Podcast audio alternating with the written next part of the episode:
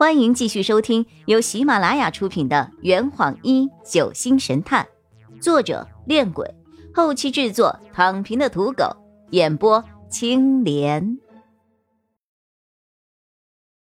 第一百五十四章，我就不参与了。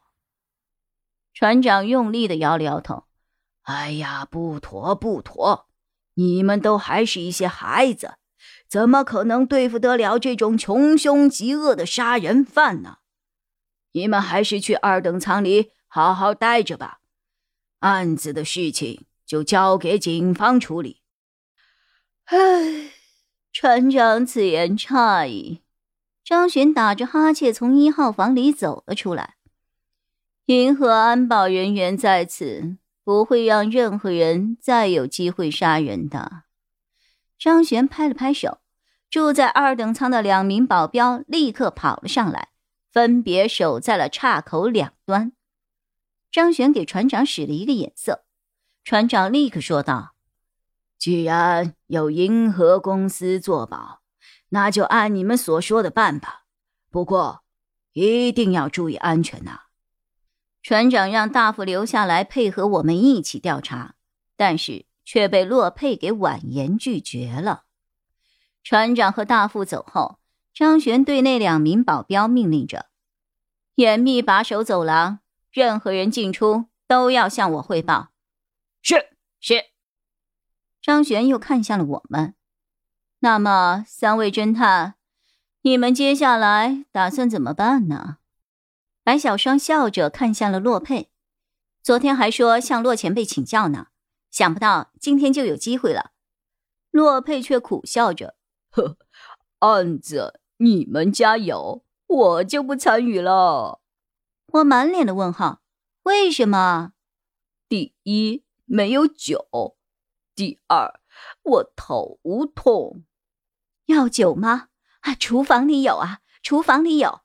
刘念立刻朝厨房跑去，却被岔口的保镖给拦了下来。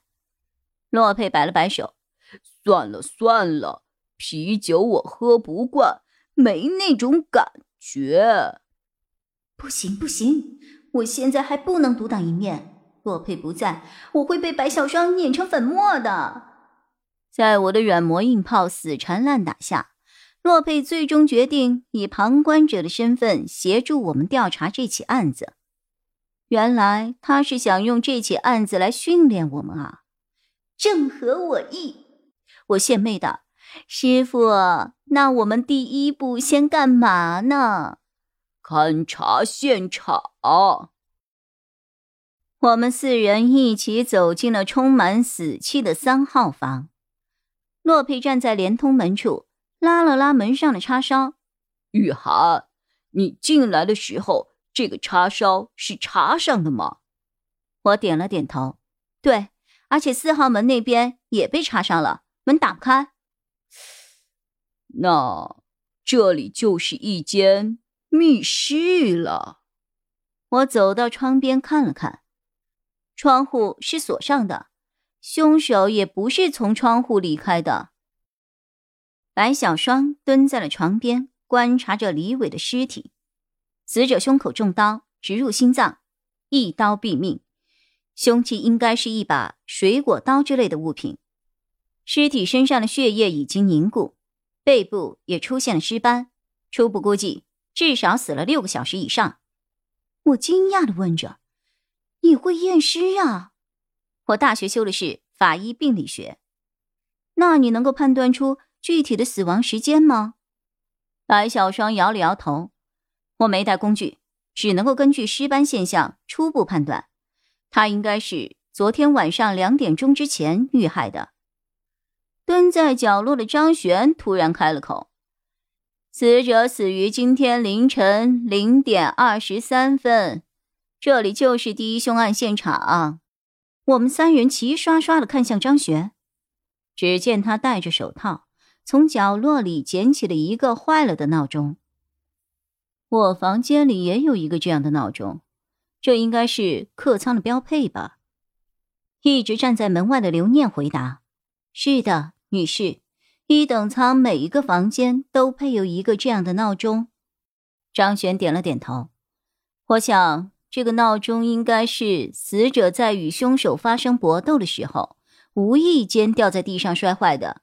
这钟面上的时间停在了零点二十三分，应该就是死者的死亡时间了。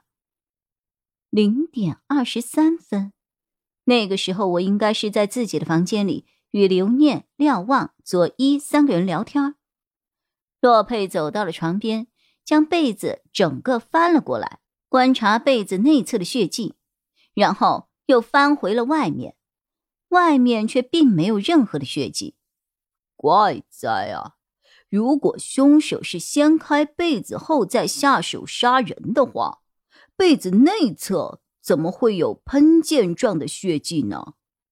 白小双分析着，凶器不在尸体身上，应该是被凶手带走了。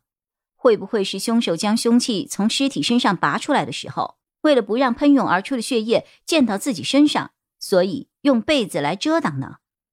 洛佩摇了摇头。如果是这样的话，那最多只有凶手的方向沾不到血迹。可是你看，整个床铺上，除了被子内侧喷溅状血痕之外，只有尸体下方的床单上有血，整个墙面、床头甚至床沿都没有沾一滴血，这正常吗？我明白了，凶手是用被子包着凶器行凶的。洛佩满意的点了点头，嗯，一语中的。应该说，这是唯一的一种解释。我提出了心中的想法，那有没有可能是凶手在别处将他杀死后，然后再将尸体移到这儿的呢？这坛已经喝完了，呵，你猜出凶手是谁了吗？啊，老板，拿酒来。呃呃，更多精彩，请关注青莲嘚不嘚。